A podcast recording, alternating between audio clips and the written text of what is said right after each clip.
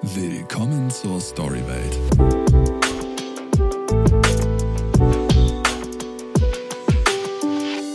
Herzlich willkommen zu einer neuen Episode der Storywelt. Ich bin euer Host Alban. The Life of a CEO von Stephen Bartlett ist einer der meistgehörten Podcasts weltweit. Und das nicht zu Unrecht. Das Leben von CEOs bietet viel Gesprächsstoff. Der Weg zum Erfolg, der Umgang mit Misserfolg, gepaart mit Disziplin, Expertise und vielen Skills, die man auf dem Weg zur Spitze aufbauen muss. Und dann gibt es natürlich auch immer ein Leben neben dem Beruf, das vor allem bei Peak-Performern und CEOs nicht weniger spannend ist. In der Storywelt sind zwar nicht nur CEOs zu Gast, aber immer mal wieder. Und auch heute habe ich einen ganz besonderen Gast mit am Start. Katja Meinecke-Maurer, CEO des renommierten Buchverlages Teslov, der unter anderem für die ikonische Was ist was-Reihe bekannt ist. Als gelernte Buchhändlerin und studierte Buchwissenschaftlerin begann ihre beeindruckende Karriere im Gütersloher Verlagshaus und führte sie durch verschiedene Stationen bei Direct Group Bertelsmann über eine, Agentur, über eine eigene Agentur bis hin zur Leitung des Tesla Verlags. Wir sprechen heute über den CEO-Alltag, die Hürden, die man auf dem Weg dorthin nehmen muss, über das Verlagswesen im Jahr 2023, über die Tatsache, wie selten auch heute noch weibliche CEOs sind und natürlich am Ende der Episode wie immer das Quote of the Day. Hallo Katja. Katja, ich freue mich. Ähm, ich habe es ja gesagt, ne, CEOs finden hier immer mal wieder statt, nicht immer. Deswegen freue ich mich sehr, dass du da bist und wir auch mal hinter die Kulissen dieses CEO-Lebens blicken können. Aber bevor wir dahin kommen, wo fängt denn deine Geschichte eigentlich an? Äh, ich muss ein bisschen weiter zurückgucken, aber das gelingt natürlich an der Stelle und mm, so, so ein bisschen ist ja immer so die Fragestellung oder die vermute ich dahinter, ähm, wo man immer vermutet, ah, irgendwann äh, bin ich morgens aufgestanden und habe gedacht, ich werde Geschäftsführerin eines Kinder- und Jugendbuchverlages. Hm, dem war nicht so, mhm. ähm, sondern es ist Stück für Stück entstanden. Und sicherlich war einer der Kernpunkte grundsätzlich so äh, in der Zeit, als ich Abitur gemacht habe, sich überhaupt zu fragen, was will ich werden. Und das war eine sehr spannende Zeit für mich, weil äh, rückwirkend erinnere ich das zwar noch, aber ist es schon, schon lange zurückliegend. Meine gesamte Kindheit wollte ich immer Ärztin werden. Ich hm. hatte nie im Blick, irgendwas anderes zu werden als Ärztin. Ich kann dir aber heute nicht mehr erklären, warum. Also mhm. wie gesagt, irgendwann habe ich es überlebt. Ja, ja. Und ich weiß gar nicht, ob es heute noch so ist, aber in der damaligen Zeit musste man diesen berühmten Medizinertest machen, der dann in Kombination mit dem Abitur irgendwie einen Numerus Clausus ergeben hat, ob du einen mhm. Studienplatz kriegst oder nicht. Und ich hatte mich relativ lang darauf auch vorbereitet, den Medizinertest zu machen. Und in der Nacht davor bin ich wach geworden und gedacht, nee, du willst das gar nicht, du willst gar nicht Ärztin werden. und habe den abgesagt. Okay. Also stumpf. Und dann ging das los zu überlegen, ah, gute Frage eigentlich, was willst du wirklich machen denn mhm. mit dem, was so vor dir liegt? Und dann kam so eine Zeit, wo ich wirklich ziemlich ähm, damit einhergegangen bin, mich viel informiert habe, viele Gespräche geführt habe, auch viele Phasen hatte, wo ich wirklich nicht wusste, wohin. Mm, und dann habe ich mir überlegt, in Kombination mit vielen Gesprächen, ähm, meine Eltern, aber auch viele andere Menschen, ich mache erstmal eine Lehre. Ich gucke mal und sortiere mich, was wirklich das Richtige ist, was denn so mhm. in dem ganzen anderen äh, so da drin vorkommt. Und ähm, dann war es für mich nicht unbedingt naheliegend, die Buchhandelslehre zu machen, aber das Thema Kultur, äh, Bildung, Literatur war immer etwas, was mich interessiert hat. Und so war es einfach eine schöne Lehrstelle. Und da war mir aber auch nicht, glaube ich, das ewig machen wollen würde. Aber ich habe erstmal gesagt, fange ich an. Ja. Und das war auch gut so. Und während der Lehre habe ich schon gemerkt, ja, ist super, ist auch mein Thema. Aber die, der Buchhandel als solches, so wie ich ihn in der Lehre gemacht habe als Buchhändlerin, da will ich noch ein Stück weitergehen. Das reicht mir nicht an der mhm. Stelle. Und mhm. dann war es sehr naheliegend, natürlich in dem Feld, in dem ich schon bin, zu studieren, mich in dem Umfeld weiterzubilden und dann weiterzugehen. Und das war so eigentlich der Startpunkt, weil mhm. du ja nach dem mhm. Startpunkt gefragt hast. Ja, ja. Und danach ist es eigentlich auch so ein bisschen Stück für Stück weitergegangen und hatte immer wieder so diese Momente von, eigentlich habe ich immer Dinge gemacht, von denen ich gesagt habe, ich wollte sie nie tun. Also ähm, als ich dann studiert habe, da waren viele Buchhändler. Es ist relativ naheliegend, dass man, wenn man Buchhändlerin ist, auch in diesem Umfeld studiert. Äh, oder damals war es jedenfalls äh, so. Ähm, war die erste Frage unseres Professors damals so an das erste Grundsemester, als sich so alle einmal versammelt hatten. Was wollt ihr denn werden? Wollt ihr Lektorinnen werden? Und 99 Prozent der Hände gingen hoch. Alle wollten Lektorin werden. Und alles andere war so, wo ich dachte so, nö, Lektorin will ich eigentlich genau gerade nicht werden. Ich kam ja aus dem Einkauf, aus mhm. dem Verkauf, äh, vielleicht auch im weitesten Sinne aus dem Marketing und so den ganzen Tag in so einem Kämmerlein Bücher lesen oder Manuskripte lesen, ja. konnte ich mir so gar nicht vorstellen. Mm. Und am Ende ist es halt lustig, dass ich ausgerechnet Lektorin ja geworden bin. Aber so sind manchmal die Lebensgeschichten und es ist gut, dass mich Ja. auch mein Berufsweg davon überzeugt hat, Mhm. manchmal Dinge zu probieren, von denen ich dachte, sie passen gar nicht zu mir. ja, ja. Und äh, so kam immer so ein Stückchen zum anderen und irgendwann stand dann äh, immer so bei einem weiteren Schritt an, ein bisschen mehr Verantwortung übernehmen. Ist es eher das Thema Führung? Ist es eher das Thema Inhalte? Ähm, und ich habe alles immer eine Weile lang gemacht und jetzt vor meiner, die letzte Station vor Teslow äh, war bei Bertelsmann eine relativ hochrangige Position, die Restrukturierung beinhaltet hat, also wirklich gar keine Arbeit mehr am Produkt. Das war wahnsinnig spannend, unglaublich lehrreich und eine tolle Zeit, auch wenn es eine schwierige Zeit war. Aber ich wollte einfach wieder ähm, zurück in den Mittelstand, weil ich im Mittelstand beides verbinden kann. Führung, Strategie, aber auch operatives Arbeiten und Arbeit am Produkt. Und die Mhm. Mischung ist für mich einfach toll. Ja, ja, ja. Das war jetzt eine äh, gute Zusammenfassung eigentlich. Ne? Also es war, war jetzt dann doch, doch viel. Ähm, über diese Grundmotivation, also ich würde da gerne nochmal irgendwie so ein bisschen zurückgehen. Ne? Du hast was ganz Spannendes gesagt, du wolltest Ärztin werden, das ist ja nicht selten. Ne? Also, Mhm. dass kleine Kinder sagen, wie so Arztfeuerwehrmann, auch wenn es heute, glaube ich, ein bisschen anders ist. Ich glaube, heute wollen Kinder Influencerinnen und Influencer werden. Ähm, aber da fragt man sich natürlich schon, wann ist denn eigentlich der Zeitpunkt, an dem man wirklich darüber nachdenkt, was man werden möchte? Ne? Da gibt es ja ganz, ganz Ja. verschiedene, verschiedene Ansätze. Ne? Also bis hin zu irgendwie so Coaches wie Gary Vee und Co., die sagen irgendwie, ah, selbst mit 30 weißt du es noch nicht und selbst mit 40 musst du auch nicht wissen. Ne? Solange irgendwie so dein Bauchgefühl dir sagt, Ja. es, ist, es ist gut, das, was du machst und es fühlt sich gut an, muss es diesen Plan vielleicht auch gar nicht geben, so diesen Lebensplan, von dem alle irgendwie träumen, so ich mache Abi und weiß dann sofort, dass ich was ich machen will. Weißt du noch, woher diese Motivation Ärztin überhaupt kam? War das, äh, war das irgendwie mal von deinen Eltern mitbekommen oder woher, wie, wie kommt sowas zustande? Wie, wo ist das gesteuert quasi? Mm, Nee, weiß ich nicht. Ich glaube nicht, dass es durch meine Eltern gesteuert war. Also meine Eltern sind beide Lehrer, hatten Mhm. also keinen kein Zusammenhang mit einem Berufsbild, wo man so weiterrutscht innerhalb einer Mhm. Familie. Mm, Und ich war auch relativ früh ein Kind, das immer schon sich so seinen eigenen Plan gemacht hat. Ähm, ich weiß es nicht, das war einfach immer da, Mhm. aber es war gut, es dann plötzlich mal zu hinterfragen und festzustellen, nee, eigentlich nicht. Es ist aber ein bisschen ein Phänomen meines Lebens und obwohl ich ein eigentlich ziemlich nüchtern, faktenbasierter, sachlicher Mensch bin, Mhm. weiß ich, dass ich immer, wenn ich so einen Moment habe, wo ich denke, nee, ich schmeiß einfach alles mal über Bord und gucke, was kommt, immer ein guter Moment ist. Mhm. Und das war damals so der erste, der mir, vielleicht das erste Mal, dass mir das gezeigt hat, das funktioniert gut. Ja, ja. Von der Ausbildung zum CEO, das ist ja quasi so der, der Titel deines Lebens bisher, ne? Weil du hast gesagt, erstmal hast du eine Lehre gemacht, weil wenn ich nicht weiß, was ich mache, schnupper ich halt nur irgendwo, irgendwo rein quasi. Ne? Ähm, wenn, du, wenn, du, wenn du so rückblickst, was waren vielleicht so die, die, prägendsten, die prägendsten Momente so auf deine Karriere bezogen? Ähm, gibt natürlich viele kleine und auch gar nicht so viele ganz große. Ähm, oft prägen einen ja die kleinen Momente ein bisschen stärker, an denen Mhm. man so selber individuell gekämpft hat, aber die auf dem Papier jetzt nicht so wahnsinnig glanzvoll aussehen. Ähm, wenn ich zurückdenke, war sicherlich meine erste Station nach dem Studium eine sehr eine also in dem Jahr, es war ein Jahr genau, in dem ich wahnsinnig viel gelernt habe. Wir haben damals mit drei ähm, Kolleginnen, die ich da bis dato nicht kannte, also wir drei zusammen kannten uns nicht, aber wir waren alle gleich alt, all- alle Mhm. die erste Position nach dem Studium bei Bertelsmann. Ein super cooles neues Projekt und so aus, aus einer Lehre und dem Studium kommen einfach so ein bisschen so gefühlt die große weite Welt, zumindest mal auf die Buchbranche bezogen. Ähm, und da haben wir ein Jahr lang geackert wie die Blöden und Konzern auch kennengelernt. Also wir kamen alle nicht aus Konzernstrukturen, wie so ein Konzern funktioniert, war also wirklich eine große Lehrwelt. Und die größte Lehrwelt am Ende war eigentlich, dass wir, als wir eigentlich wirklich Tag und Nacht gearbeitet und gemacht haben, ähm, so ein Konzern diesem Projekt einfach den Stecker gezogen hat. Also das war so das erste Mal, dass man so merkt, ups, da, da ist ja gar nichts vorherbestimmt und alles, was gestern und heute gesagt wurde, muss für morgen nicht gelten. Und diesen Umschwung auch im Kopf zu sagen, okay, gut, du bist jung, nichts verloren an der Stelle und guckst du mal weiter und dann aber relativ schnell in eine weitere Position auch bei Bertelsmann zu rutschen, das war schon, das war einer der Punkte, der sicherlich sehr prägend war. Persönlich prägend war einfach an der Stelle, dass ich dabei meinen Mann kennengelernt habe. Inzwischen leben wir halt auch schon, ich glaube, über 24 Jahre zusammen. Und auch dann das Thema Eintauchen in Programm und Konzeption über das Lektorat, das ich dann gemacht habe, war schon sehr prägend.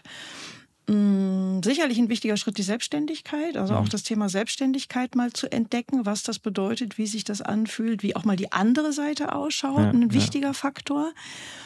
Und genauso auch die Parallelität wieder einzutauchen in dann ein Angestelltenverhältnis. Also immer mal wieder diese Seiten zu wechseln, waren immer gute Meilensteine. Und mhm. auch aus allen Seiten das Beste mitzunehmen und sich zu überlegen, was ist jetzt das Beste, waren so die entscheidenden Faktoren.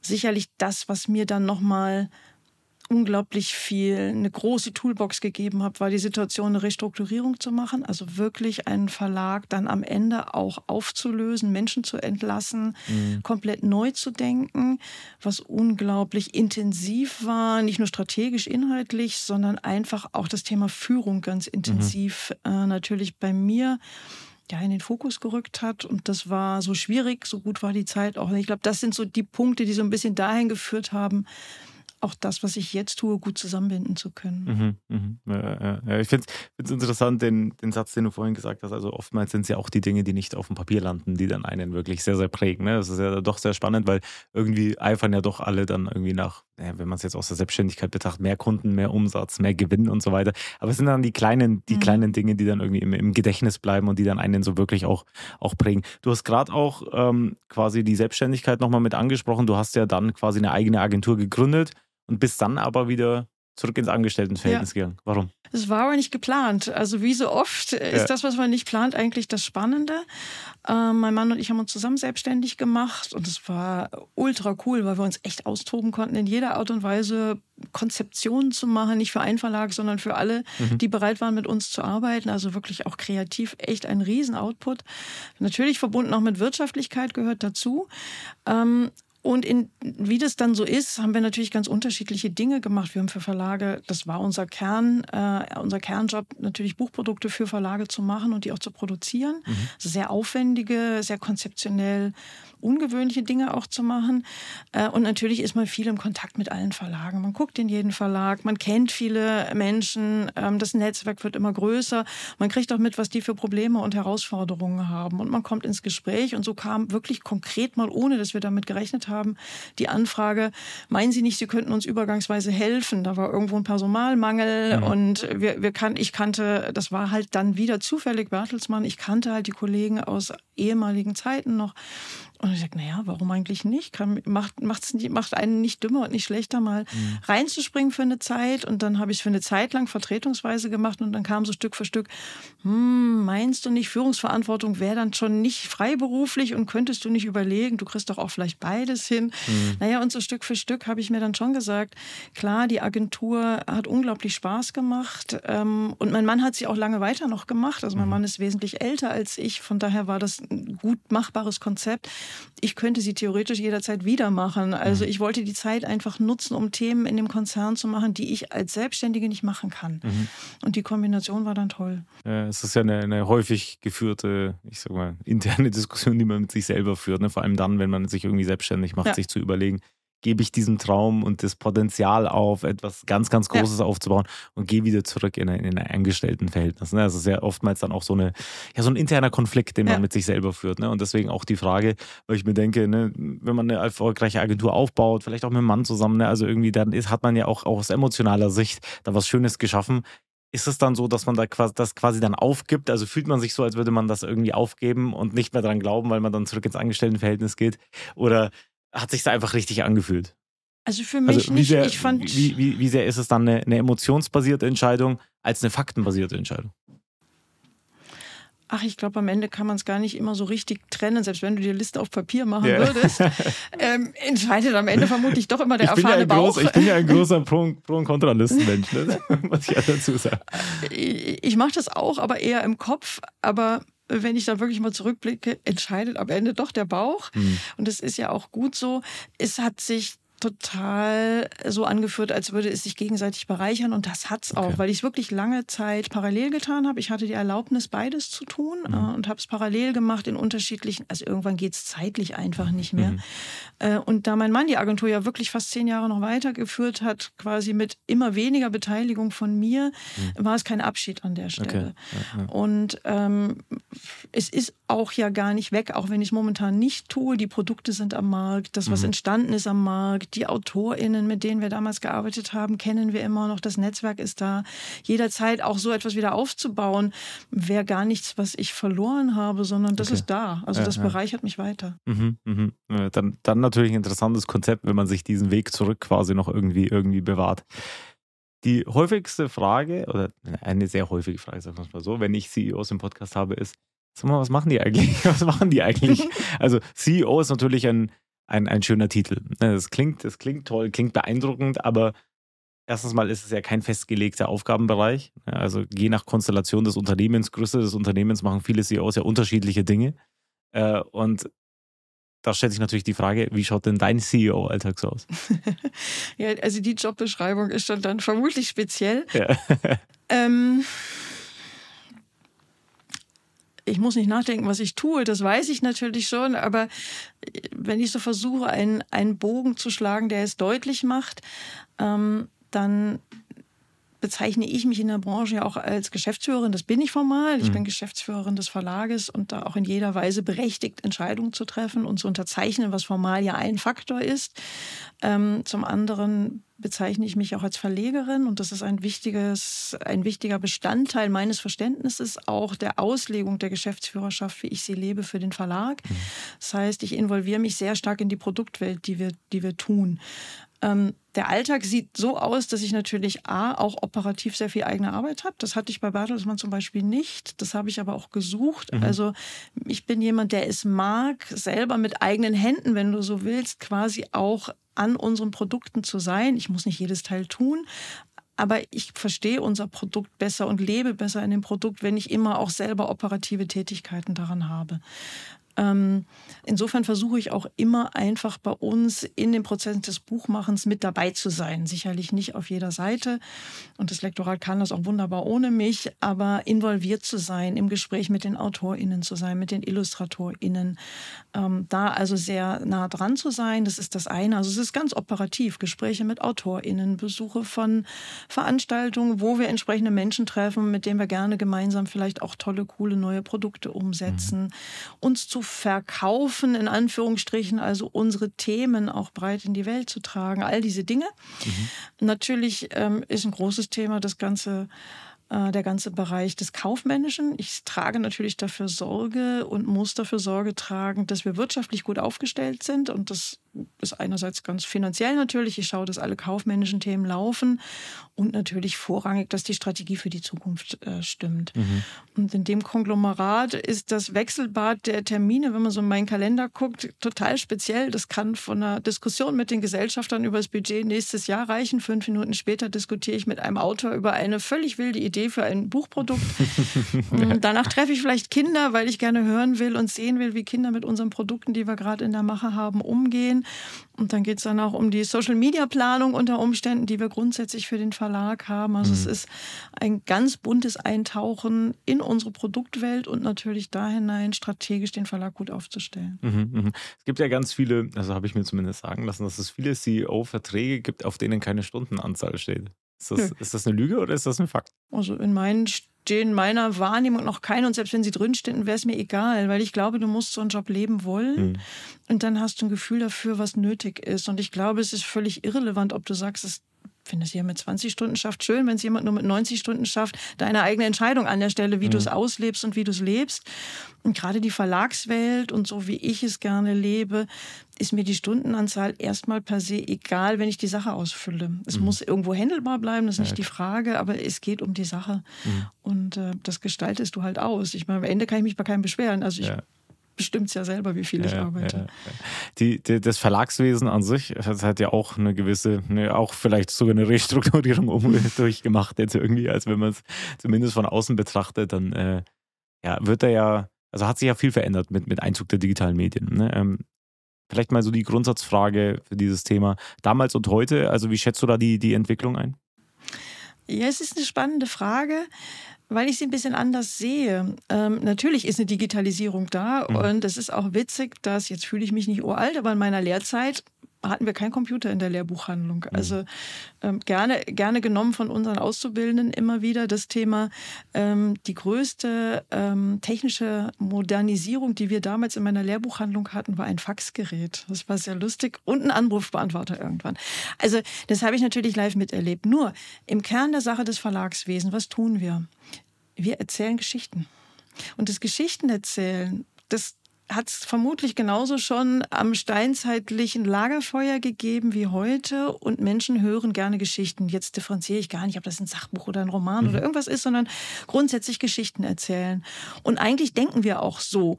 Ähm, wir erzählen Geschichten, wir schaffen Content, wir schaffen gute Geschichten. Ob ich die jetzt auf das Trägermedium Papier bringe, wir reden natürlich, auch ich spreche immer vom Buch und ich meine auch oft ein physisches Buch, aber mhm. am Ende ist es eigentlich völlig Wurst, ob das Trägermedium Papier ist oder eine CD-ROM äh, oder ein E-Book oder irgendwie was. Am Ende erzählen wir Geschichten und das ist eigentlich unser Geschäft und mhm. nur dann können wir auch bestehen, wenn wir das gut tun. Natürlich gehört dazu auch immer zu schauen, wie ist das die also wie ist die Geschichte technisch, physisch verpackt? Also wie ist das Produkt dahinter? Weil wir können, ich kann ja nicht die Geschichte jetzt 50.000 Mal Kindern erzählen, mhm. sondern wir suchen ja einen Träger dafür. Und da muss ich natürlich gucken, dass ich es immer an an meine Kunden anpasse. Jetzt, wenn wir an Kinder denken, muss ich es an Kinder und möchte es auch an Kinder anpassen. Mm, und das ist eher so die Herausforderung zu schauen, wie kriege ich dann Kinder von heute mit den Kontakten, die Kinder heute haben, mit den Medien, mit denen Kinder heute Kontakt haben, wie finde ich das richtige Produkt für diese Kinder? Mhm. Und wir denken aber schon lange so, ähm, und das tun aber meiner Meinung nach noch alle in der Branche, dass wir sagen, okay, wir haben den Content und wir wollen ihn auf jede Art und Weise zum Menschen bringen. Und der Mensch, der sich entscheidet, es gerne vielleicht als E-Book zu lesen, mhm. herzlich willkommen. Diejenigen, die es gerne als Hörbuch hören wollen oder als Podcast, Podcast auch herzlich willkommen. Wir haben ja diese Produktwelten alle. Und am Ende ist das Buch, auch wenn wir immer so daran hängen und alle immer sagen, oh je, liest noch jemand ein Buch, eigentlich ja nur eine Form von Trägermedium für eine gute Geschichte. Ja, ja, ja. Ähm, trotzdem spielt natürlich ein bisschen auch ähm, die Rolle, was wir daraus machen, also die Veränderung der Gesellschaft, der müssen wir natürlich trotzdem schon Rechnung tragen. Mhm. Also dieses Buch ist nicht mehr unumstritten die einzige Quelle, sich Wissen anzueignen, wenn man also auch aus der Geschichte ja Wissen oder sich weiterzubilden mhm. oder fortentwickeln. Und klar, da ist eine Veränderung da. Ja. Mit der können wir aber gut umgehen. Ja. Ich meine, ist dieses, dieses, Narrativ herrscht ja irgendwo dann schon vor. Ne? Also Verlagswesen, vielleicht ist das dann auch zu groß gesprochen, aber zumindest so Buchläden gegen digitale ja. Digitalisierung. Also sterben jetzt die Buchläden in der Stadt aus, wie man sie kennt, weil halt jetzt alle irgendwie sich E-Books holen oder online irgendwie was über, keine Ahnung, von irgendwie Kurzgeschichten, Podcasts, wie du es gerade auch angesprochen hast. Ne? Also die Produktvielfalt ist einfach, die Zugänglichkeit zu diesen, zu diesen Geschichten ist einfach größer geworden. Jetzt die Frage, ist das eine positive oder eine negative Entwicklung für die Branche, in der du dich bewegst? sie ist einfach die Entwicklung, die da ist. Wir können sie ja gar nicht stoppen. Allerdings, und das finde ich total spannend und schön zu sehen, wenn man Kinder befragt, lieben sie das physische Produkt Buch mhm. und ehrlicherweise auch viele Erwachsene. Ich bin zum Beispiel selber ein extrem digitaler Mensch. Mhm. Ich liebe es, digital unterwegs zu sein und, und, und schätze es. Und trotzdem weiß ich aber auch, also wenn ich zum Beispiel, ich lese wahnsinnig viel E-Books, also mehr als andere äh, oder nutze das digitale Lesen, vielleicht besser so formuliert.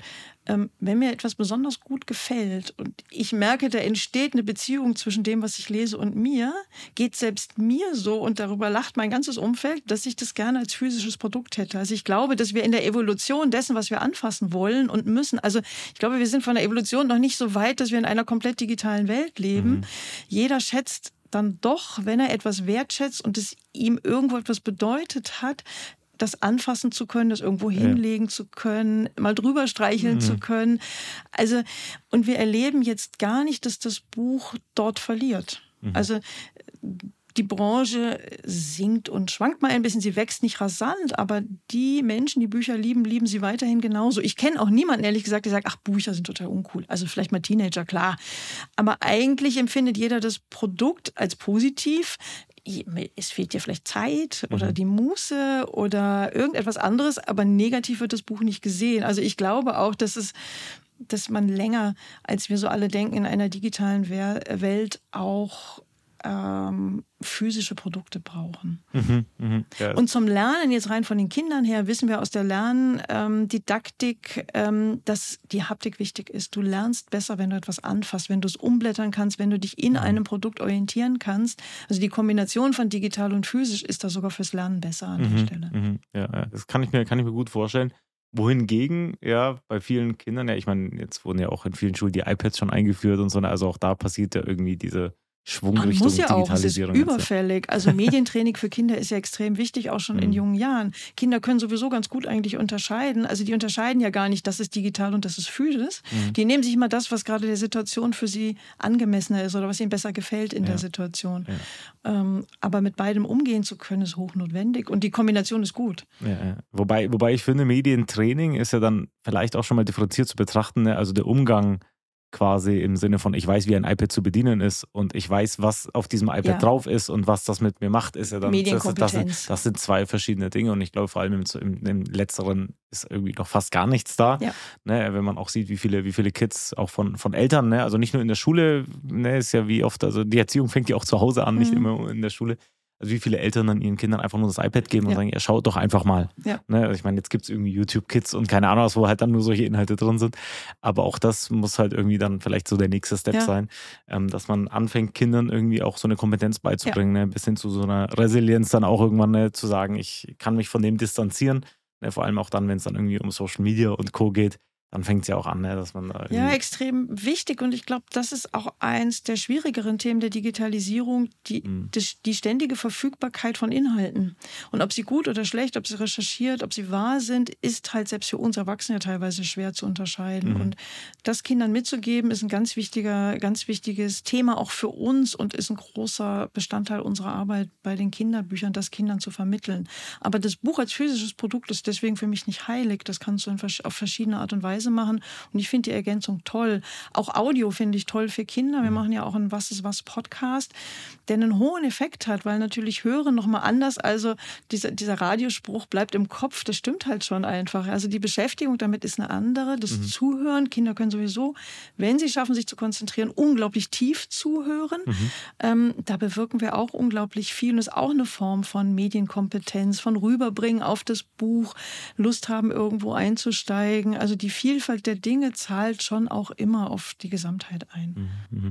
Du hast jetzt ja oft auch das Thema Kinder angesprochen. Ich meine, das ist ja eines eurer, eurer Ja. Aushängeschilder, ne? So vor allem diese Was ist was Ja. Magst du vielleicht, weil ich glaube, dass es wahrscheinlich fast niemanden gibt, der das irgendwie noch nie gehört hat, äh, gesehen hat. Magst du vielleicht trotzdem vielleicht mal kurz in zwei, drei Sätzen kurz zusammenfassen oder ein bisschen Kontext zu der Entstehungsgeschichte von Was ist was gibt? Ja, Was ist was ist äh, vor gut 60 Jahren entwickelt worden von unserem ursprünglichen Verleger, der auch äh, äh, selber, also sein Name ist immer noch unser Verlagsname, Ragnar Tesloff, also der Tesloff Verlag ist ja immer noch das Verlagshaus, das die Reihe Was ist was herausbringt.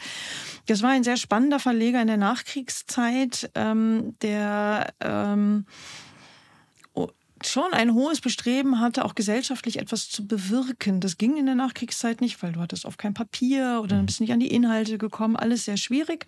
Und er hat sich so ein bisschen erst mit Comics durchgeschlagen, hat Tom und Jerry und solche Sachen gemacht. Und dann ist er aber losgezogen und gesagt, was, was ist wirklich tragfähig, was brauchen Kinder von heute? Und hat in Amerika etwas sehr Ähnliches gesehen, wie das, was er dann später gemacht hat, sogar erst eine Lizenz genommen von Why. Und die Idee war, und das prägt uns bis heute, zu sagen, das ist ja cool, weil damals für uns ist heute Sachbücher für Kinder sehr sehr natürlich, das gibt es sehr häufig. Damals gab es für Kinder kein Sachbuch. Es gab kleine Geschichten, Märchen, irgendwo was. Und gerade so in der Nachkriegszeit, Comics kam aus Amerika, ja klar.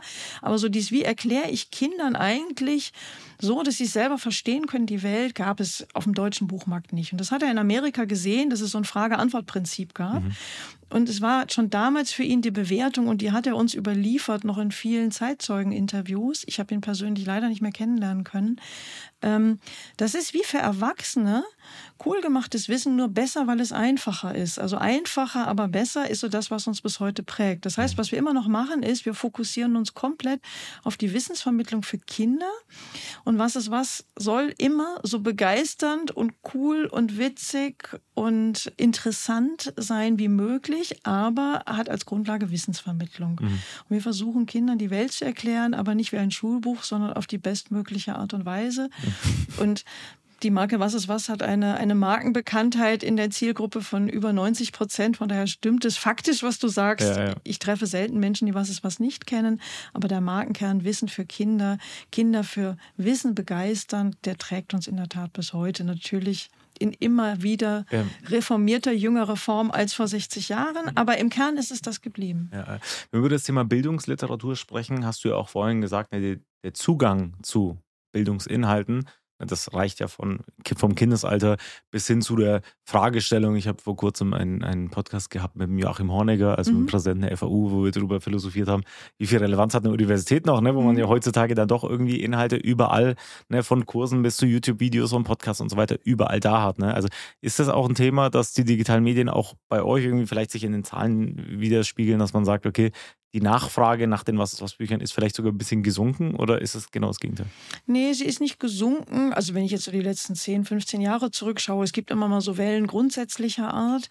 Im Gegenteil, wir haben auch gesehen, dass in der Corona-Zeit die Nachfrage deutlich gestiegen ist, was ja ein gutes äh, Signal ist für die Beschäftigung mit den Inhalten. Wobei wir in der Tat wirklich ja uns nicht aufs Buch fokussieren, sondern versuchen, Kindern auf überall da zu begegnen, wo sie sind. Mhm. Ob wir ein Alexa-Skill Skill machen mit Wissen Wissensvermittlung oder ein Podcast oder Hörspiele oder, oder, oder, versuchen wir ihnen schon überall entgegenzukommen.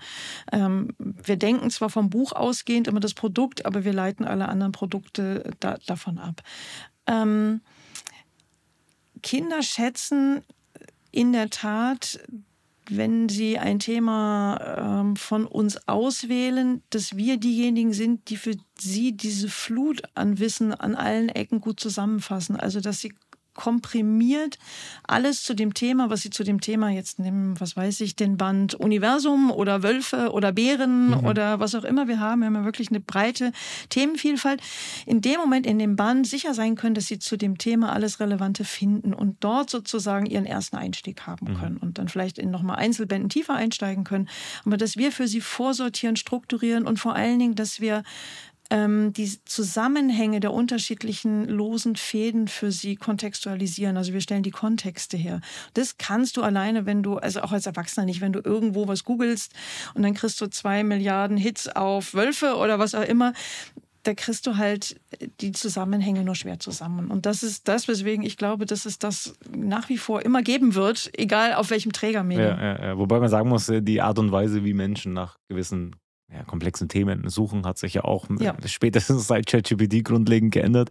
Ne? Und da spielt das dann vielleicht auch nochmal mehr rein, was du gerade sagst. Ne? Also, weil du da ja dann doch ein bisschen mehr Kontext noch kriegst, ja. als irgendwelche Internetseiten angezeigt, ja. wo du ja nicht weißt, okay, da klicke ich jetzt drauf, also wo finde ich jetzt das, was ich brauche, bis hin zu, ich kriege eine halbwegs fundierte Antwort von so einer künstlichen Intelligenz. Ja, und wir stellen nicht nur den Kontext her, wir arbeiten ja extrem gerne für Kinder mit den Experten selber. Das heißt, wenn mhm. wir im Bereich der Wissenschaft unterwegs sind, was ein großer Schwerpunkt ist, mhm.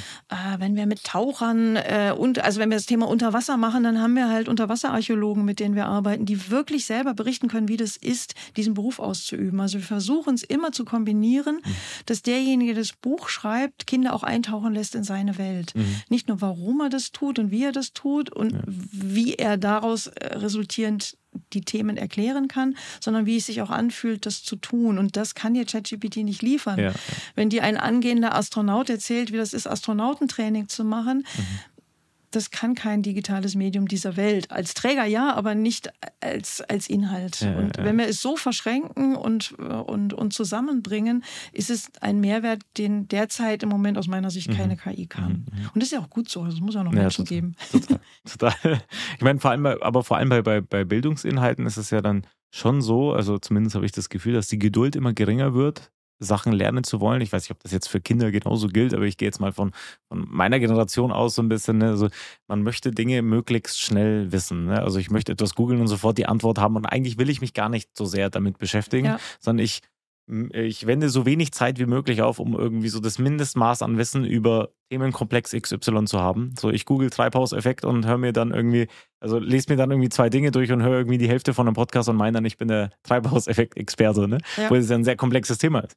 Ne? Und ich weiß jetzt nicht, ob das jetzt irgendwie bei Kindern auch noch eine Rolle spielt oder ob man dann wieder sagt, ne, und dann geht es ja wieder in die, in die Welt der Romane und so, ob man nicht wirklich sich diese Zeit nehmen will, weil es dann auch eine emotionale Komponente hat. Ich lese gerne ein Buch und lass mir Zeit, weil es halt irgendwie auch Quality Time mit mir selber ist. Ne? Und ich ja. möchte mir gut gehen lassen. Also ich glaube, klar, ich nehme es auch bei mir selber wahr. Da hat, da hat uns äh, das, das, das äh, Thema, dass wir überall alles Google nachschauen können, schon so ein bisschen geprägt. Bei Kindern nehme ich ehrlicherweise wahr, Kinder wollen ja ernsthaft verstehen. Also was wir sehen, und das ist ein Problem, ist, dass die Aufmerksamkeitsspanne von Kindern sinkt. Das Ablenkungsniveau von allem, was ihnen begegnet, ist riesig. Mhm. Also, und das ist schwierig an der Stelle. Wenn sie es wirklich wissen wollen, wollen sie extrem tief einsteigen. Dann wollen die wirklich jeden Stein umdrehen und verstehen. Und ich meine, jeder, der mit Kindern zu tun hat, kennt das auch, die mhm. berühmten Warum-Fragen, die einen als Erwachsenen in den Wahnsinn treiben. Man sagt, ich weiß jetzt an der Stelle auch nicht mehr, warum das so ist, aber mhm. es ist halt so. Ähm, das spricht ja dafür, dass Kinder lernen ja intuitiv durch alles, was sie tun. Es ist ja noch gar nicht mehr, Kinder gehen ja nicht auf die Welt und sagen, so, jetzt lerne ich heute mal etwas über Wölfe, sondern die nehmen ja aus allem, was sie tun, etwas mit und, und spielen das nach, denken das nach, mhm. leben in diesem Thema. Die lesen ja auch Bücher gerne zehnmal, 15 mal, 20 mal, auch wenn sie es auswendig können, weil das in ihrem Gehirn ja sozusagen sich verankert, sich eine Geschichte bildet, sie selber drin vorkommen. Deswegen das tiefe Einsteigen bei Kindern ist da. Mhm. Ich glaube, Kinder versuchen nicht schnell sich anzueignen. Im Sinne, ich mache noch Schulaufgaben oder sonst was bestimmt, keine Frage. Mhm. Ähm, und da haben die aber auch bessere Tools als wir dann, da sind die schon pfiffiger.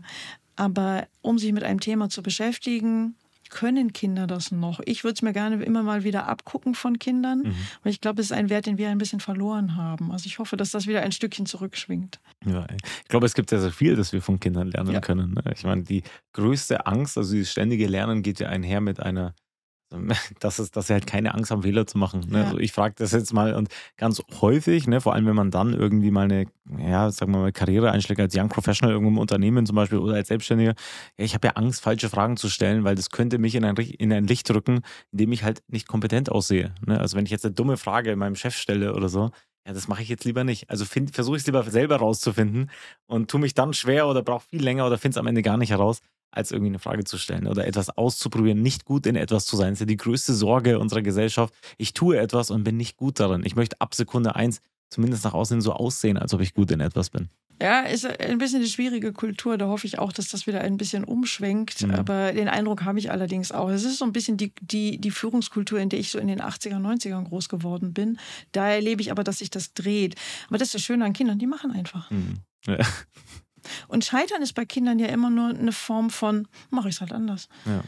Also das ist schon etwas, ja, das versuchen wir uns auch immer wieder gerne vor Augen zu führen. Also wenn du den ganzen Tag mit Kindern, für Kinder arbeitest, dann ähm, mhm. hat man die Chance, sich immer wieder vor Augen zu führen, heißt aber nicht, dass es einem ja. jeden Tag gelingt. Ja, ja.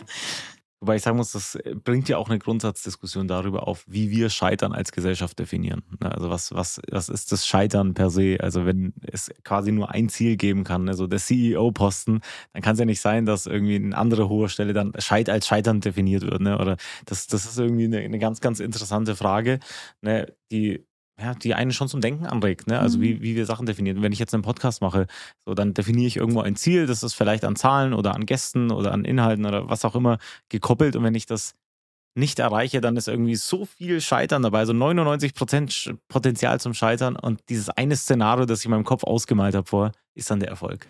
Ja, ich, ich finde es aber so spannend, weil mit ganz vielen Menschen, mit denen ich spreche, wenn man sich so unterhält, wie ist denn dies entstanden oder wie seid ihr darauf gekommen? Im Himmel, wie ist denn das Buch so zustande gekommen? Da wären mhm. wir ja nie drauf, also was auch immer, völlig egal, ob im Sinne eines Produktes oder im Sinne eines, ja, einer, einer, einer Lebensgeschichte, einer beruflichen Lebensgeschichte treffe ich ständig Menschen und wenn ich zurückdenke, ist es bei mir eigentlich nicht anders, wo dieses Moment, dass etwas anders kam, als man es sich vorgestellt, vorgenommen mhm. hat. Und da will ich noch nicht von Erfolg oder Scheitern sprechen, sondern einfach, was mhm. ich geplant habe wenn das so radikal aus irgendeinem Grund nicht kommt, war das eigentlich immer der positivste Ausgangspunkt, etwas wirklich Gutes zu mhm, machen. Mhm. Ähm, das ist wirklich ein bisschen schwierig in der Gesellschaft, das immer gleich zu bewerten. Deswegen finde ich auch dieses, hm, deine Anfangsfrage zu Recht, ähm, irgendwo, ich erlebe heute so viele junge Menschen, die sich diese Bucketlist machen. Nichts gegen Bucketlist, ich finde das schon auch cool. Ähm, aber es ist so irgendwo, man lässt auch dem positiven Zufall ja. der Lebensgeschichte so wenig Raum an ja, der Stelle. Ja, total, total. Man ist dann natürlich auch viel ja, von, von, von außen bestimmt, sage ich jetzt mal. Ne? Weil ich meine, das, das Bild von einem erfolgreichen jungen Menschen ist ja irgendwie zu 80 Prozent von Social Media vordefiniert, ne? weil man halt irgendwie sieht, wie muss jemand sein, der halt erfolgreich ist. Und dann hat man halt nur diese eine, also dann ist man irgendwie in seiner Bubble und hat halt diese Filterbrille auf und denkt sich, okay, ich habe irgendwie ein gewisses Bild, aber alles andere ist dann nicht erfolgreich oder ich bin nicht erfolgreich. Ja, und das ist etwas, dem man sich halt dann öffnen musste. Und wie du, wie du sagst, ne, oftmals sind es ja die ja, schwierige Geschichten oder irgendwie schwierige Aus Aus Ausgangssituationen, die dann die besten Geschichten am Ende ja. erzählen. Ne, auch wenn man sich, ja, ich habe ja ganz im Podcast auch schon viele Autorinnen und Autoren gehabt, ne, viele, die teilweise auch selber schwierige Geschichten in ihrem Leben erlebt haben und dann viel stärker zurückkommen und dann halt was Besonderes zu erzählen haben. Ja, das ist sicherlich eine Herausforderung der Digitalisierung, die wir auch für Kinder stark in die Bücher einbauen oder versuchen einzubauen, dieses Thema einer eines sehr digitalen Lebens. Also wenn ich mich in solchen mhm. Bubblen bewege und da, du hast als gerade als Kind und als junger Mensch, also ich kann es natürlich immer stärker aus der Kinderbrille jetzt beruflich beurteilen. Mhm. Du hast wenig Möglichkeit, Selbstwirksamkeit festzustellen. Wenn du dich jeden Tag irgendwo physisch auf dem Bolzplatz, auf dem Schulplatz, sonst sowas mhm. in deiner Peer Group bewährst oder irgendwo auch deine Rolle, deinen dein Platz findest, dich selber wahrnimmst, dann hast du eine Chance, Selbstwirksamkeit zu entwickeln. In den sozialen Medien eher schwer. Mhm. Und das ist was, wo schon sehr unsere Aufgabe ist, Kinder stark zu machen mhm. und ihnen eine Möglichkeit mitzugeben, Haltung zu entwickeln. Ja. Und das ist ein großer Faktor auch in unserer Arbeit in den Inhalten. Mhm. mhm. Lass uns doch mal auf deine eigene Geschichte zurückkommen, ne? Äh, dein, dein Weg zum CEO. Und jetzt habe hab ich ja gerade darüber gesprochen, dass, dass das Bild vom Erfolg irgendwie ja schon früh verankert ist, zumindest heutzutage. War das bei dir auch schon so, dass du im Laufe deiner Karriere irgendwann den Traum gehabt hast von, vom CEO-Dasein? Und wenn ja, dann wie viel, wie viel Vorstellung und Realität, wenn man das jetzt vergleicht, wie, wie, Schnittmengen gibt es? Also ist es jetzt genauso, wie du es dir vorgestellt hast, oder ist es dann irgendwie komplett anders? Also ich glaube nicht, dass ich jemals so ein komplettes Bild im Kopf hatte, so jetzt möchte ich gerne CEO sein oder Chef sein oder weiß mhm. der Kuckuck was. Ich glaube eher, dass es Phasen gab, wo ich mir das gar nicht zugetraut hätte. Also ich sage, mhm. da taste ich mich mal ran und gucke, was entsteht und wie sich das anfühlt. An einem gewissen Punkt Karriere musst du es wollen, natürlich klar. Also, dann, also irgendwo ist es dann auch gerade in einem Konzern wie einem Bertelsmann-Konzern mhm. oder anderen, ist es dann auch zielgerichtet. Also ich meine, niemand, ich meine, du kannst nicht irgendwo sitzen und erwarten, irgendwann kommt jemand und sagt, so, jetzt werden sie Geschäftsführer. Also man muss natürlich auch schon dran arbeiten, das will ich, also das ist schon klar. Ähm, bei mir war das eher immer so, wenn ich in größeren Projekten war, wenn ich eine größere Abteilung vielleicht übernommen habe, dass ich mich immer gefragt habe, hm, wie würde sich das anfühlen, jetzt die Projektleitung zu haben? Wer ist das, was dich reizen würde oder nicht und was würde dich daran reizen? Und ich habe an einem gewissen Punkt immer ähm, festgestellt, dass das Thema Verantwortung übernehmen für eine Gruppe, für ein Team und damit was zu bewegen, etwas ist, was mich reizt, was ich aber auch kann. Offensichtlich mhm. ist mir da irgendwas mitgegeben. Ähm, und das hat mir oft in Funktionen, die das nur in Teilen beinhaltet haben, gefehlt. Also sowohl dieses einerseits auch machen können und mhm. andererseits aber auch das Ganze irgendwo zu bewegen. Ja. Mhm. Und so war es irgendwo Stück für Stück dann so ein natürlicher Prozess. Und das war eher das Gefühl, eine solche Verantwortung, weil es ist eine große Verantwortung, du trägst Verantwortung für Menschen, ähm, auch übernehmen zu können und zu wollen. Und dass das etwas ist, was mich bereichern würde. Mhm. Und das ist auch genau so. Mhm. Ich habe sicherlich nie den Plan gehabt, ah, morgens um neun gehst du irgendwo hin und dann machst du Folgendes. Das gar nicht, sondern mhm. es ist eher der Grad an, wie gehe ich gern mit Themen um und welchen Grad an Verantwortung und welchen Umgang mit Menschen würde mich bereichern und wo kann ich Menschen bereichern. Das ist eher so ein bisschen die Ausgangslage mhm. gewesen. Mhm. Häufig spreche ich ja auch mit, mit jungen Menschen über das Thema Work-Life-Balance. Ne? Und da spielen ja ganz, ganz viele Themen mit rein, vor allem auch, wie glücklich, wie erfüllt ist man in seiner Rolle. Und was ich bemerkt habe in ganz, ganz vielen Gesprächen, ist, dass beruflicher Erfolg und dieses Erfülltsein nicht unbedingt immer miteinander korrelieren. Ne? Also oftmals träumt man ja vor allem als junger Mensch von diesem einen Moment, ja, wenn ich dann an der Spitze bin, ich bin dann CEO oder ich habe mich selbstständig gemacht und dann bin ich total erfüllt und kommt dann da an und merkt dann, ja, eigentlich ist es gar nicht so. Wie, ist das eine Erfahrung, die du selber auch gemacht hast? Oder wie, vielleicht Grundsatzfrage, wie, wie erfüllt bist du in deiner, in deiner Rolle jetzt gerade oder wie viel Rolle spielt das dann in diesem CEO-Dasein generell? Ich fange nochmal vorne bei der Work-Life-Balance an, weil ich muss immer schmunzeln, wenn ich es höre, weil ich echt ein Problem mit diesem Wort habe. Mhm. Ähm, weil in meinem Leben ist sehr viel Arbeit, aber in meiner Arbeit ist sehr viel Leben. Also mein Leben mhm. gäbe es ohne meine Arbeit nicht. Und ich erlebe viele, die einen Cut dazwischen machen. Also die sagen, das ist mein Leben und das ist meine Arbeit. Wo ja. ich mir denke, so, ja. also für mich schwierig, kann ich an der Stelle nicht. Ähm, trotzdem gibt es den Punkt, wo man zu viel arbeitet und zu wenig selber drin vorkommt. Mhm. Den gibt es sicherlich auch und das ist für mich auf jeden Fall immer eine Herausforderung, weil ich mhm. bin einfach leidenschaftlich in den Themen, die ich mache und ich liebe es immer im dunkelroten Bereich zu arbeiten, da fühle ich mich wohl. Und dann ist es schon nicht einfach, das Maß zu halten an manchen Stellen. Habe ich aber auch viele, viele Tools äh, gelernt, wie ich damit umgehen kann. Mhm. Ähm, ich glaube, es ist nicht gut, wenn junge Leute das Bild haben, und das vermitteln leider unsere Medien, glaube ich, häufig, dass man einfach Erfolg haben kann. Du kannst einfach nicht Erfolg haben. Mhm. Ähm, das kann sich einfach anfühlen, aber es fällt nichts vom Himmel. Vielleicht mal singulär, aber auf ein Berufsleben gesehen ist das so nicht. Ja, vor allem kann es auch, wenn ich dazwischen springe, vor allem kann es auch einfach aussehen nach ja. außen. Also das ist ja das Problem unserer, unserer Zeit. Ne? Also wir sehen die erfolgreichen Menschen auf Social Media und denken so, ja, der macht ja nichts außer ja. irgendwie Podcast oder YouTube oder so. Ja, und dann steckt wobei halt jeder YouTuber ja auch, also höre ich ja auch und jeder Podcaster sagt, verdammt nochmal, ist das viel Arbeit. Ja, genau also eben, man sieht immer nur diese Highlights und die, den, den, den, die Spitze des, des Eisbergs, Total. aber dahinter ist ist ganz schön viel. Ich finde es aber auch nicht schlimm. Ich finde das Bild schlimm, wenn jemand so losstartet und denkt, es ist so, weil das ist dann wirklich eine Form von Scheitern, wenn man damit nicht umgehen kann, weil mhm. das Leben ist nicht immer einfach und unseres ist noch einfacher als viele andere. Ähm, aber auf die Frage hin der Erfüllung, das ist genau das, wo ich vorhin gesagt habe, in meinem Leben ist viel Arbeit und in meiner Arbeit ist sehr viel Leben mhm. mhm. und das macht mich aus.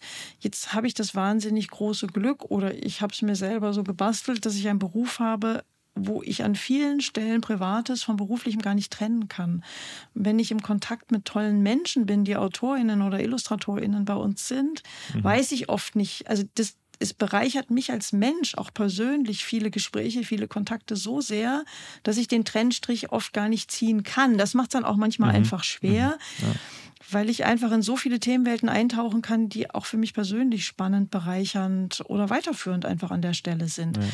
Und insofern ja, ich würde das, was ich tue, so nicht machen, wenn es mich nicht zu 100 Prozent ausfüllen würde. Mhm. Und es war auch so gesehen, wenn du fragst, was war immer ein Traum oder ein Wunsch, dann war es sicherlich der Wunsch, etwas zu finden, wo ich 100 Prozent ausgefüllt sein kann. Mhm. Also was ich weiß, und das habe ich schon gemacht und auch erfahren, ist, dass ich auf keinen Fall länger etwas tun kann, was gegen mich selber geht. Also ein Job, wo ich mir abends nicht in den Spiegel gucken kann mit dem, mhm. was ich getan habe, könnte ich auf Dauer nicht tun. Das habe ich sicherlich ausgesteuert. Aber indem ich das tue, ist es unglaublich bereichernd für mich. Die größte Schwierigkeit für mich ist, in der Leidenschaft für die Themen auch irgendwo dann mal für mich einen Schlusspunkt zu finden.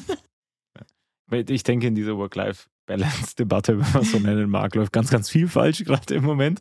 Hin von diesem Gen Z-Bashing, was gerade irgendwie passiert, dass man sagt, so irgendwie, die wollen zu viel Work-Life-Balance. Aber wie du schon sagst, ne, also ich glaube, Work und Life ist ja generell erstmal kein Gegensatz, ne, weil auch Work ist, passiert ja während du lebst. Also das ist ja, ja. irgendwie total so, also total äh, komischer ja, schon, das kann so dir doch nichts Besseres passieren, wenn du nicht irgendwo Familie vernachlässigst, dich selber total vernachlässigst. Ich meine, ich glaube, das ist unser, unser Anspruch, das auch zu tun, mhm. in, mal mehr und mal weniger. Ähm, aber es kann dir doch nichts Schöneres passieren, als dass dich das, was du beruflich tust, auch persönlich total bereichert. Mhm. Mhm. Und dann finde ich, ist die Einheit perfekt. Klar, muss man immer wieder gucken, wo man seine Rückzugsmomente auch für andere Themen dann noch hat. Aber ist, ist das eine, eine Denke, ein Mindset, das du über die Zeit entwickelt hast? Oder warst du irgendwie schon damals, wenn du zurückdenkst an die Abi-Zeit, so, dass du dir einen Job erträumt hast, der dich, der dich erfüllt? Ne? Weil ganz oftmals, ne, vielleicht ist das aber auch eine, ja, eine, eine Krankheit der, der, der heutigen Generation, dass man vielleicht so ein bisschen zu sehr auf, auf Image und auf Geld achtet, ne? Und was kann ich mir dann leisten und wie lebe ich dann, anstatt zu denken, macht mich das jetzt wirklich glücklich? Also mhm. muss man sich sowas antrainieren? Ist das ein Skill oder ist das irgendwie eine grundsätzliche Art zu leben? Das ist eine gute Frage. Ähm, ich glaube nicht, dass ich so ausgestartet bin, weil gerade auch in dem Konzernleben so der späten 90er war natürlich, auch wenn ich sehe, wie zum Beispiel mein Mann, der, hatte ich ja schon gesagt, älter ist als ich, auch in der Ausbildung von, von einer Führungsposition echt einen anderen Führungsstil hatte. Also mhm. damit Arbeit umzugehen, war völlig anders.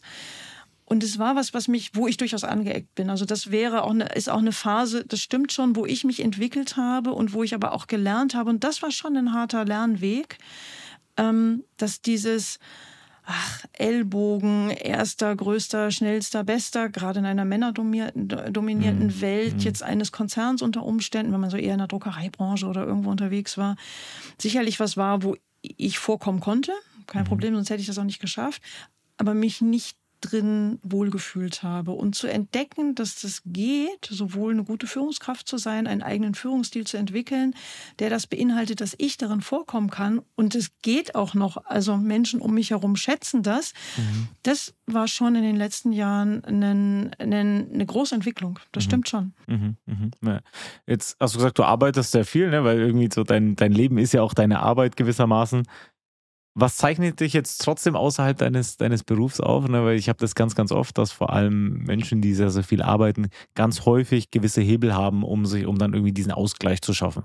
Oftmals ist es auf rein körperlicher Sicht, weil man halt vielleicht viel am Schreibtisch sitzt, sich nicht so viel bewegt und dann machen halt viele Yoga und Sport und keine Ahnung was.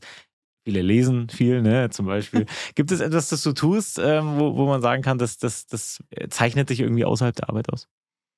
Also ich mache sehr gern und sehr intensiv sehr viel Sport. Mhm. Äh, und in der Tat ist es so, wie du sagst, ich brauche das, auch mhm. körperlich müde zu sein und nicht nur geistig mhm. irgendwo müde mhm. zu sein. Und das ist für mich eine gute Kombination.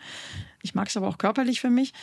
Ähm, und ich mache wahnsinnig gerne Sport draußen. Also für mich ist das Naturerlebnis draußen in der Natur sein extrem wichtig und das ist auch ein groß, eine große Form von Ausgleich. Mhm.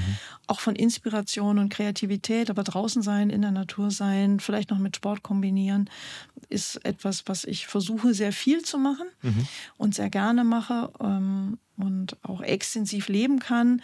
Natürlich ist es auch der Umgang mit, mit Freunden, die jetzt gar nichts mit meinem beruflichen Netzwerk zu tun haben, Familie auch, aber einmal auch diesen, mit den Menschen, die mich umgeben, die eben nicht, nicht beruflich geprägt sind, sind natürlich auch ein großer Teil. Und mhm. klar mache ich auch viele andere Dinge gerne, ähm, aber das ist sehr individuell immer wieder. Also ich mache immer Dinge gerne, entweder körperlich mhm. oder mit den Händen.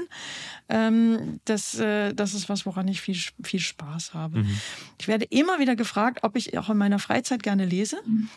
Ähm, und nein, natürlich, also ich lese natürlich gerne, also ich wäre ja unsinnig, wenn man nicht irgendwie einen Bezug zum Produkt Buch hätte, wenn man die auch gerne liest. Aber mhm. ehrlicherweise, je mehr ich arbeite und je intensiver ich über Geschichten nachdenke, die wir für Kinder machen können, vertrage ich keine zusätzlichen. Ich habe so viele Geschichten im Kopf, dass, dass es mich manchmal eher behindert, dann okay. noch weitere Geschichten zu lesen. Dann muss ich schon sehr tief sozusagen einmal, einmal aussteigen und dann macht es mir auch wieder Spaß. Also ich, ich lese erstaunlich wenig im Verhältnis dafür, dass ich in der Buchbranche bin. Okay, okay. Also du liest quasi eure eigenen Geschichten. Dann. Ja, das natürlich immer. So also natürlich lese ich auch schon gern. Ich bin aber eher der Sachbuchtyp an der Stelle.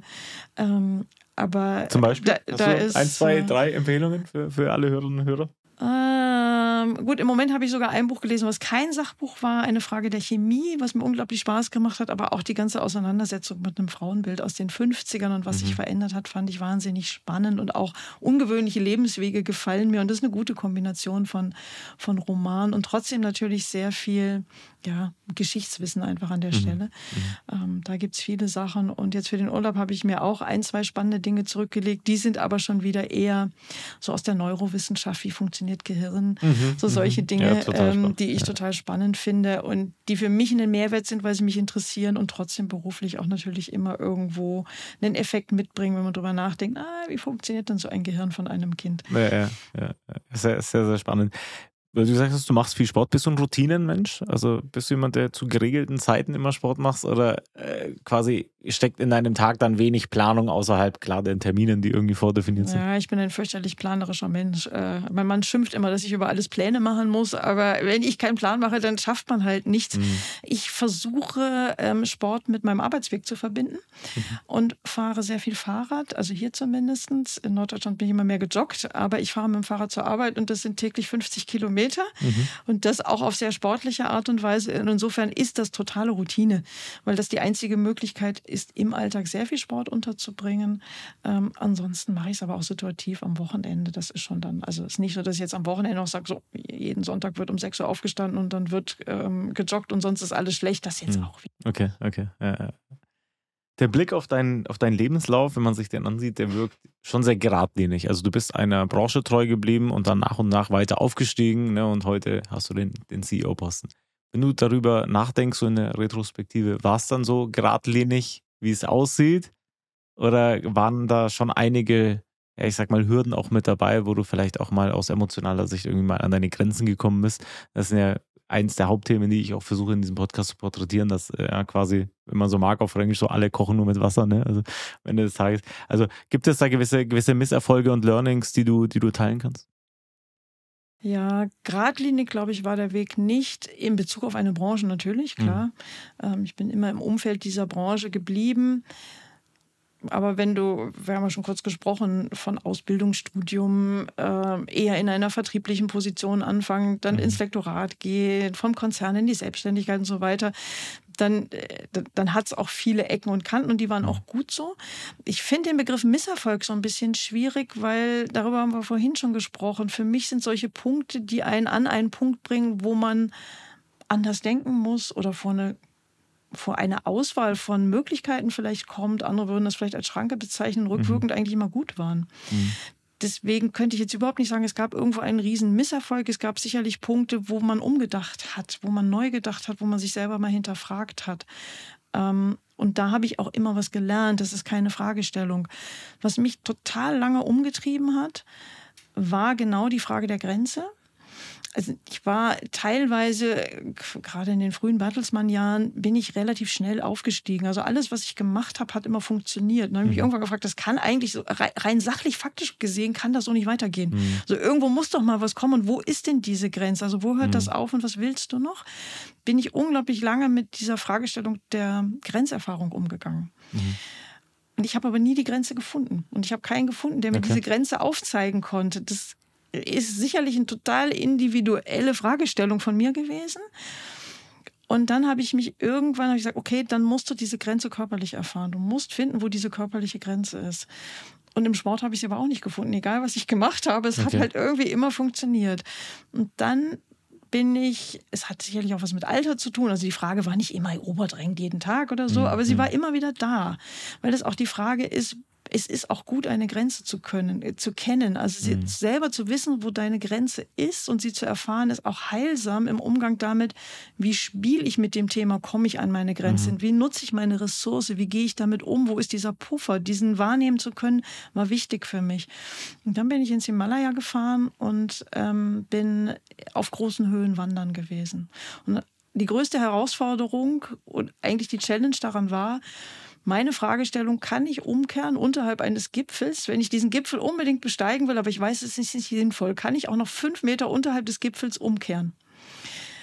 Und die Situation kam nicht, also weil entweder es waren Gipfel, die ersteigbar waren, mhm. oder die Gipfel, die ich besteigen wollte, waren in dem Jahr, wo ich da war, also durch Wetter nicht zu erreichen. Mhm. Ähm, aber in dem Moment in der großen Höhe und, und zu wenig Sauerstoff in der Luft und allem, also wirklich auch am Mount Everest Basecamp, habe ich halt irgendwo für mich einen Weg gefunden, körperliche Grenze zu erfahren. Und danach mhm. war das Thema für mich durch. Und mhm. ich kann jetzt damit umgehen, zu wissen, meine Grenzen sind sehr weit gestreckt einfach an dem Thema. Mhm. Es soll nicht arrogant klingen, aber ich habe irgendwo eine große Spannbreite, die ich nutzen kann. Ich weiß aber auch, wo dieser Puffer dazwischen ist, wo es ins Dunkelrote geht. Mhm. Und seitdem ist das für mich keine schwierige Fragestellung mehr. Mhm. Das war sicherlich eine der so, so der großen Herausforderungen, Herausforderungen, mit denen ich mich so beschäftigt habe. Ja. Und die aber im Moment nicht da sind. Mag sein, dass mal andere kommen mhm. oder neue Fragestellungen kommen. Und sicherlich ist dann Alter und, und Erfahrung spielt auch noch dazu. Das war so eigentlich so ein Kernthema, was ich lange mhm. hatte. Mhm. Wenn wir über körperliche Grenzen sprechen, dann glaube ich, ist allen, die das gerade hören, irgendwie recht bewusst, was damit gemeint ist, wenn man einfach nicht mehr kann. Aber wenn du über berufliche Grenzen sprichst, was genau meinst du damit? Hm. Die Frage für mich war, an einem gewissen Punkt von Verantwortungsgrad und der war teilweise wahnsinnig hoch. Also mhm. wenn du einen Verlag auflöst, wo über 100 Menschen lange Jahre gearbeitet haben, du musst sie entlassen, das ist ein hoher Grad an Verantwortung für die Sache, für das Thema, für die Gesellschaft, aber auch für die Mitarbeitenden natürlich, für die mhm. Menschen dahinter. Und die Frage war für mich immer, wo ist das Maß, dass ich damit vernünftig für mich umgehen kann und gut damit umgehen kann und wo ist eine Grenze? Es ist gar nicht das Erreichen von, kann ich jetzt die meisten Umsätze erzielen mhm. und dies und jenes. Ja, das spielt immer eine Rolle, aber das lernst du dann irgendwann. Das gehört halt irgendwo dazu. Und mit diesem Spiel auch umzugehen im Sinne eines Unternehmens, ähm, das war eher immer die Frage der Grenzerfahrung. Wo komme ich an eine Grenze, wo ich denke, das kannst du jetzt nicht? Mhm. Da kannst du die Verantwortung nicht mehr tragen oder da willst du die Verantwortung nicht mehr tragen. Das mhm. war eher so der Punkt. Okay, okay. Ja, ist ein sehr, sehr interessanter Ansatz und äh, ja, das, was du, das, was du vorhin gesagt hast, ne, also erst wenn man nach seinen Grenzen sucht, erkennt man dann vielleicht auch, dass man mehr kann, als was ich zugetraut hätte dann am Ende des Ja. Tages. Ne? Und was ja auch so ist, und das äh, ist auch vielleicht eine schöne Message so gegen Ende dieses Podcasts, dass sich so Grenzen natürlich auch verschieben lassen. Mhm. Ne? Also es ist ja so, dass meine Grenze von vor zwei Jahren nicht unbedingt meine Grenze von jetzt ist und die Erfahrungen sind, sind es dann, die solche Grenzen dann verschieben und oftmals halt auch die nicht so schönen Erfahrungen. Ne? So die Herausforderungen Ja. dann, je nachdem, wie man das dann, wie man das dann ja sehen mag, ob sowas Ja. dann negativ ist oder positiv. Oftmals ist es ja dann, wenn es passiert, vielleicht nicht so schön, aber im Nachhinein dann umso schöner. Es macht dich aber auch resilient und du bist wahnsinnig frei. Mhm. Du kannst dann ja frei entscheiden. Selbst wenn ich weiß, meine Grenze liegt dort und da ist noch ein langer Weg hin, kann ich ja frei entscheiden, ich will an diese Grenze jetzt gar nicht kommen an, dem, an der Stelle. Also Ja. du kannst sehr gut damit dann umgehen, wenn du diese Erfahrung für dich gemacht hast. Mhm, mhm. So ein großer Schritt Richtung gesunderer Selbstreflexion, ne, wenn, man, wenn man so mag. Ne? Also, dass man über sich selber nachdenkt, so was kann ich eigentlich und was nicht. Weil, ja, vor allem oftmals am, am Anfang einer, einer Karriere, ne, das Thema Ambition spielt da natürlich eine große Rolle. Was traue ich mir zu? Was muss ich können? Was Mhm. will ich können? Ne? Ist, Es filtert aber auch ein bisschen heraus, sich zu fragen, was ist denn der vielleicht eine einzige Punkt, wo man selber eine Gabe vielleicht mitbekommen hat, Mhm. die dann innerhalb von vielen Geschäftsführenden auch so einzigartig ist, dass ich sie möglichst gewinnbringend für alle einsetzen kann. Mhm. Also das resultiert automatisch daraus, auch das selber an sich zu erfahren. ja, ja, Und das macht dich unglaublich resilient. Also dann kannst du auch mit ein bisschen Wind umgehen einfach. ja. Resilienz ohnehin einer der wichtigsten Skills, die man irgendwie mal ausbauen kann oder drüber nachdenken kann zumindest. Katja, zum Ende jeder Podcast-Folge, jetzt haben wir sehr über sehr, sehr viele schöne Themen gesprochen, ähm, gibt es ja die tolle Rubrik Quote of the Day. Feuerfrei. Ja, ähm, ein Satz, den ich äh, sehr häufig gern zitiere und der auch sogar bei mir im Büro hängt, ist ein Satz von Aristoteles. Mhm. Du kannst den Wind nicht ändern, aber die Segel anders setzen. Und äh, ich mag das sehr gerne, nicht nur weil ich aus Norddeutschland komme und einen großen Bezug zu Wasser und Meer habe, ähm, sondern weil dahinter steckt, ich gucke sehr gerne unkonventionell auf Dinge. Also dahinter steckt zu sagen, ja, was auch immer kommt und was gegeben ist, das ist so. Da muss ich auch nicht lange dran rumfummeln oder machen oder verzweifeln oder bewerten. Es ist halt oft so, etwas, was von außen kommt. Aber wie ich damit umgehe, das liegt in mir. Und äh, jetzt bei dem Bild des Segelns zu bleiben, da kannst du kreuzen, da kannst du in den Hafen gehen, da kannst du ankern, da kannst du richtig auf volle Fahrt gehen. Diese Möglichkeiten, beruflich wie privat, also auch beruflich finde ich es wichtig zu gucken, hä, dann setzen wir die Segel anders, was machen wir draus? Ist halt etwas, was mich sehr antreibt. Mhm. Sehr schön. Ich glaube, dem ist nichts hinzuzufügen zum Ende dieser Episode. Katja, vielen lieben Dank. Tolle, tolle Insights, tolle Einblicke. wünsche weiterhin viel Erfolg. Und äh, allen Hörerinnen und Hörern da draußen vielen Dank fürs Zuhören. Ich hoffe, diese Folge hat euch gefallen. Wenn so, dann lasst uns gerne ein Abo oder ein Like da. Ich hoffe, wir hören uns nächste Woche wieder zu einer neuen Episode der Storywelt. Ich bin euer Host Alban. Bis dann.